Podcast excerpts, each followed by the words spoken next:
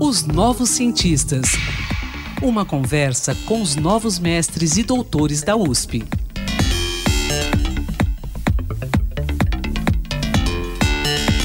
Fala, doutor. Quero ouvir, Marçal. Falou as. Falou, Luna. Isso aí, gente. É um samba na intimidade. É uma roda de samba, um samba negro, um samba que brota lá do fundo do coração. Olha meu recado. Quero ver, Candeia. Você só faz coisa bonita. Obrigado. Manda aí, Eu sou Antônio Carlos Quinto e estamos começando mais um podcast de Os Novos Cientistas.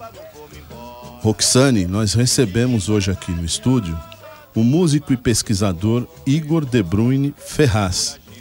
Ele é autor do estudo de doutorado Quem quiser pode ir, eu vou ficar aqui. Política, antirracismo e identidade sonora no samba de Partido Alto do Candeia. A pesquisa foi defendida na Escola de Comunicações e Artes, a ECA, aqui da USP, sob a orientação do professor Alberto Tsuyoshi Ikeda, e buscou analisar a postura do sambista não somente enquanto cantor e compositor, mas enquanto um crítico preocupado com os rumos do samba e do carnaval. Olá, Igor, seja bem-vindo aos Novos Cientistas, tudo bem? Olá, Quinto, muito bom dia. Bom dia, Roxane. Tudo é um bem. grande prazer estar aqui novamente para bater esse papo aí sobre esse, o samba do Candeia, o samba de Partido Alto. Bom, Roxane. Que maravilha, né? E o Igor falou novamente, Aham. porque no mestrado É. dele, nós tivemos a oportunidade de entrevistá-lo aqui nos Novos Isso Cientistas. mesmo, isso nós não, mesmo. você. 2018, né? 2018, exatamente. 2018. Que Vamos lá. maravilha. E agora no doutorado. Pois é, enfim terminou.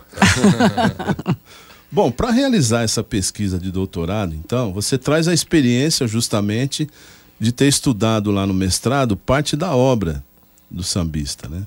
E essa pesquisa também foi na ECA. Eu quero que você conte para o nosso ouvinte sobre isso aí. Olha, então, fundamentalmente o que me eh, que deu início a, a essa pesquisa foram os discos partido em cinco, né? Volume 1 e volume 2, que são dois discos do, nos quais o Candeia participa. Posso dizer que ele encabeça esses discos, né? A força eh, desses discos está baseado muito no, naquilo que ele faz, onde ele reúne outros sambistas e ele faz uma espécie de gravação de uma, de uma roda de partido alto, uma roda de sambas de partido alto e, e que, é um, que tem uma sonoridade, que tem uma, uma coisa bastante diferente da maioria dos outros discos de samba que a gente escuta, sei lá, Bete Carvalho, ah, enfim, N outras, outras pessoas, cantores ou mesmo compositores, e que naquele tipo de samba dava para se perceber que tinha mais do que somente uma, uma questão estética, uma questão é, que eventualmente podia ser captada nas letras, quer dizer, tinha todo um ambiente que, no meu ponto de vista, estava a caminho, digamos assim, ou mostrava alguma coisa que excedia a questão musical, que alguma coisa ali tinha de manifestação eh, política, que tinha de, de, de, de, de afirmação do, do próprio samba como alguma coisa eh, feita por aqueles sambistas, feitas de, de de uma maneira informal, como diz o Candê, um samba puro, simples igual uma criança, como ele comenta no disco, né? Então foi eh, preocupado, digamos assim, com aquilo que está um pouco por trás da gravação, mas obviamente não dispensando a gravação. E, e, enfim, e aí é que tá, né? Quer dizer, eu precisava ampliar um pouco o escopo para poder imaginar o que, que poderia haver dali, como eu deixei no título da, da pesquisa, né? De enunciação política, eh, de antirracismo e, fundamentalmente, eu acho que isso também é uma parte que me pegou bastante, que é a identidade sonora, né? Quer dizer, como a música, sem necessariamente ser, vamos dizer, panfletária, ela é extremamente eh, forte. eh, pelo recado sonoro, eh, tá, parece que está tudo ali. Tem, cê- Você tem políticas, você tem manifestação, você tem uma voz que se ergue e que, e que diz alguma coisa que vai bastante além do próprio samba enquanto um gênero comercial, né? Bom, mas Igor, você sentiu então que era necessário saber mais. Você já detectou ali uma algo além do seu estudo que você deveria pro prolongar, deveria se aprofundar, que é justamente o seu doutorado. Uhum. E aí você incluiu também nesse estudo a, a fundação da Escola de Samba Quilombo e o livro A Árvore que Perdeu a Raiz, que ele escreveu com Snardi Araújo. Isso. Eu, eu, quero que você fale sobre esses eventos aí rap rapidamente. Claro. É, quer dizer, muito próximo da, da, gravação desses discos, e a própria a carreira do Candeia começa aproximadamente ali em 70, isso carreira como compositor comercial, né? Mas esses discos partido em cinco, no, nos quais ele grava uma roda de samba de partido alto, muito próximo disso, da gravação desses discos, houve a fundação né, do Grêmio Recreativo de Arte Negra Escola de Samba Quilombo, que é o Granês Quilombo, e também o lançamento do livro Escola de Samba Árvore, que, que perdeu a raiz, junto com o Snard, como você comentou.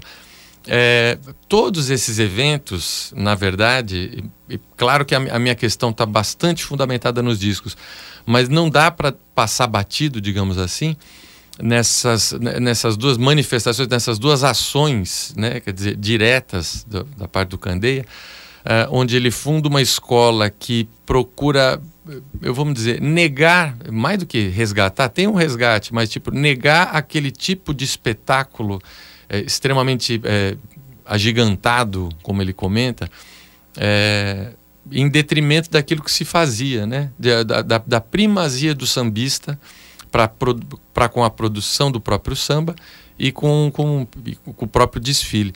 E ao mesmo tempo, pertinho, muito próximo da morte dele, né? Quando saiu o livro, em 78, que foi lançado em 78, ele, ele faz, a, a, ele tece críticas e, e, e, ao mesmo tempo descreve um pouco da história do samba, que é a partir da própria experiência dele, claro, junto com, com o Snard, né? Mas como, uh, como essa árvore perdeu a raiz, como esse samba, como essa maneira de se fazer samba uhum. acabou se diluindo em formas puramente comerciais e, é, como é que eu vou dizer? Não, não, ia dizer estragando, fica uma palavra um pouco forte, mas talvez pudesse até ser, né? mas como, como acaba influenciando a prática do próprio sambista enquanto trabalho no qual ele se reconhece. Então, quer dizer, esses três eventos acho que são, são muito importantes e dizem é, muito alto é, a, a respeito dessas atitudes do Candeia. Ao passo que o livro e a fundação da escola é, são bastante eventos bastante diretos. A gravação dos sambas, o recado sonoro acaba passando quase que desapercebido, né? Uhum. Então é, é, é, a fundação do Quilombo e o lançamento do livro deixam patente que aquilo ali não era só uma, uma questão artística, mas uma questão também que estava ligada a uma enunciação política e a, a uma, com força muito grande do, a respeito de, de antirracismo, né? É. Igor, aproveito então, pego o gancho para você detalhar para a gente. Então aí evidentes essas posturas antirracistas e críticas do carnaval é, de parte do compositor. Nas músicas, por exemplo, dá, dá alguns alguns exemplos para gente. Ah, tem diversos. Eu acho que talvez o, o a própria entrada, né, a, a, vinheta que a gente acabou de ouvir, que é a primeira música do, do Partido em 5, volume 1, né? Uhum. Quer dizer, é isso aí, gente. Esse é um samba na intimidade, né? Uhum. Essa é uma roda de samba, um samba negro, um samba que brota lá do fundo do coração. É, você não começa, você não abre um disco falando que essa é uma roda de samba, um samba negro, um samba que à toa. Né? No segundo disco ele também fala, que é o título do, também que eu coloquei no doutorado na música, quem quiser pode ir, eu vou ficar aqui. Né? Esse é um, é, é um outro samba do Candeia, que abre o volume 2. É, é um samba do povo, de gente do povo e que vai para o povo novamente. Então, o, o na questão das letras, aí é que está o negócio. Às vezes a gente pode se, se ater a algumas coisas muito literais, né? É. Como protesto. E fica evidente, por exemplo, no terceiro samba, se eu não me engano, do volume 2, do Casquinha, Mestre Casquinha, outro, é, outra figura que está presente nesses dois discos, né? Que ele fala sobre o sinal fechado Quer dizer, o título é sinal fechado, mas ele fala: pode dizer que meu samba é sambinha, pode me meter o malho. Enquanto você diz que meu samba é sambinha, encontra a matéria para o seu trabalho. E aí ele tece uma série de críticas do, do, do crítico branco que sobe, vai ver a escola tal, só para ver o crioulo errar. E aí vai para a coluna do jornal Malhar. Eu não vou citar a letra aqui, que eu acho que seria mais interessante a pessoa poder ouvir. Então, quer dizer, tem. É, é, Muito forte. É, exatamente. Essa daqui talvez seja a, a, mais direta, a mais. Mas é que está a, a, questão, não só nas letras, mas uh, como eu penso, a prática dessa roda de samba, do samba de partido alto, né? quer dizer, um, como uma, um, um, trabalho feito por esses sambistas e no qual eles se reconhecem, e um tipo de prática que começava a declinar dentro das escolas de samba, em função de uma comercialização dos ensaios, em função de, de enfim, as escolas preocupadas também com arrecadar dinheiro, enfim, nada diferente do que talvez uhum. a gente veja em diversas outras áreas, né? Quer uhum. dizer, não tem, o, o, capital não tem barreiras, digamos assim, que, que possam preservar alguma coisa um pouco mais interessante. Então, quer dizer, tem uma coisa, inclusive especificamente sonora, é, digamos assim, um pouco mais técnica, musicalmente falando, ou dentro da, do, do escopo assim, da musicologia, que dá para se perceber que é desenvolvido a partir destas rodas de samba, dessas, uh, dessas práticas desses sambistas, onde, mesmo sem letra, você pode entender que aquilo ali, falar, aquilo é, é, uhum. é, é trabalho daquele pessoal que faz samba dentro da escola de samba, né? O Partido Alto, por exemplo, não é somente uma, uma, uma modalidade de samba, mas também existem passos, existe a dança do Partido Alto, isso houve até em sambas do Aniceto, e por aí vai, né? Bom, é, eu quero voltar, se você me permite, é, a questão da Quilombo, assim, muito rapidamente uhum. também. Porque você cita que o Candeia foi um crítico né, dos rumos que as escolas vinham tomando. Uhum. É, eu queria saber o seguinte: qual, qual eram as principais distorções que o, que o Candeia havia assim, na, nas agremiações, né? E Sim. que ele, obviamente, ele não implantou isso no, no, no claro. quilombo, né? Hum. Claro, não, é. exatamente. Porque você falou gigantismo do carnaval isso. e uhum. tal. Então faz um paralelo para o nosso ouvinte ter uma noção. Claro. É, enfim, é, naquele momento você tem a, as escolas infladas, cada vez mais é, exploradas, digamos assim, comercialmente, que de alguma maneira faz voltar algum dinheiro para essas agremiações e uhum. tal, e que acaba fomentando o próprio desfile e tal. Só que, de uma certa maneira, acaba ocorrendo, como o próprio Candeia cita no livro, uma espécie de profissionalização de todos aqueles eventos que, na verdade, foram desenvolvidos por esses sambistas, né? Como Cartola diz num, num, num depoimento que ele faz para Ana Maria Rodrigues, num, num, livro extremamente é, importante, que aliás foi feito é, é, origem de uma dissertação de mestrado aqui na, na USP, Samba Negro Espoliação Branca. O Cartola ele, ele diz que fala assim, olha, podia fazer mal feito, podia fazer até bem feito, mas era gente do morro. A alegoria era meio, meio assim, mais, mais assado, mas era o pessoal do morro. Uhum. Então, quer dizer, você vai perdendo uma espécie de uma tecnologia e você, na verdade, vai esvaziando a, a, a vida dessas pessoas, né? Então, quer dizer, quando ele funda o, o Granês Quilombo, ele procura resgatar todas essas, é, essas questões. Quer dizer, é uma das formas, digamos assim, de ação política que poderia ser posta em prática, né? Uh, tentando fazer uma coisa é, com o sambista no pé na avenida, quando ele, ele dançando, para que o pessoal pudesse pudesse ver, pudesse aproveitar, pudesse entender o que que aquele pessoal faz dentro das suas agremiações, né? Qual, é, qual é o samba que o sambista traz e não necessariamente um espetáculo. E, e toda essa força, digamos assim, de, de uma questão afro-brasileira, eu acho isso bastante interessante, eu acho um ponto bem central na, na pesquisa, que ela só vem à baila porque quem foi atacado foi o samba, uhum. no ponto de vista do Candé. Então, quer dizer, é por, por causa do samba, em razão do samba, que você traz todo o arcabouço de uma afro-brasilidade, de, de, de, diversos eventos, por lembrança, por, é, por pesquisa, que ele mesmo faz, e tem uma, uma, uma breve pesquisa do histórico da Portela, né, escola da qual o Candé fazia parte, e, então, quer dizer, isso é uma coisa muito importante, quer dizer, se não fosse o samba, né? Uhum. Como diz um, um título de um disco do, do Bezerra da Silva, é, é, é, isso, né? Quer dizer, você tem todo um assunto que vem a partir do samba. E o Granês Quilombo, no fundo, é, uma, é um desenvolvimento disso que começa com o rompimento do Candeia na Portela. Quando eles começam a. Eles endereçam uma carta ao presidente, ele, Paulinho da Viola, professor Vargens, Carlos Monte e tal. E, e ela não é, não é bem aceita, né? Quer dizer, uma série de outros sambistas falou: olha, isso aqui, essa escola está ficando um pouco complicada, a gente está perdendo espaço, estão chamando compositor, estão abrindo composição de samba de enredo, que é uma coisa extremamente forte, para pessoas que não são da escola. Né? Quer dizer, começava a ficar complicado. Por quê? Porque, enfim, você tem incentivos, você tem apoio, você ah, tem é. dinheiro acontecendo aí. Então, quer dizer, é, é, é, é uma. É, é uma das maneiras, é um dos campos, digamos, de ataque para ele encerrar. A, a, encerrar não, né? Mas para trazer essa crítica, né? Fundar a escola Quilombo.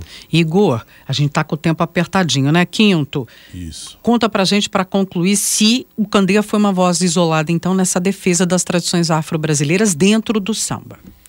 Não, não creio que ele tenha sido uma voz, tipo, isolada, mas ele, ele foi apoiado por muita gente, muita gente por perto, Martinho da Vila, uhum. Paulinho da Viola, Elton Medeiros, enfim, uma série de compositores. Podemos dizer que foi uma voz fundamental? Fundamental. Ah, o, o Candê é justa, o Candê é quem, é, é quem carrega a caçamba, né? Ele que amarra a corda, carrega e, e coloca para rodar, né? Quer dizer, a postura política dele é absolutamente evidente e ele, enquanto defensor das tradições do samba e por conta disso da valorização das questões afro-brasileiras, sem dúvida nenhuma que ele pode ser o, o, seguramente é um dos principais, se não o principal do qual é, nós temos conhecimento, né? Igor, eu quero agradecer pela sua participação aqui dos Novos Cientistas. É, gostaria de ter meia hora. gente... Falei que o quem quer reclamar. A coisa ia longe, hein? Hoje podia, né? Eu também. Eu que agradeço demais a, o convite. Muito Antônio obrigada. Carlos uh, Ruxani. Eu fico muito feliz de estar aqui novamente para poder falar um pouco sobre essa pesquisa e divulgar. Legal. Pesquisador da Universidade de São Paulo, se você quer falar sobre seu estudo, sua pesquisa, envie-nos um e-mail para ouvinte.usp.br. Até a próxima. Quem quiser pode ir, eu vou ficar aqui. Din, din, din, lá vai viola do samba, não vou me embora. Din, din, din, lá vai viola do samba, não vou embora. Pesquisas e inovações. Uma conversa com os novos mestres e doutores da USP os novos cientistas.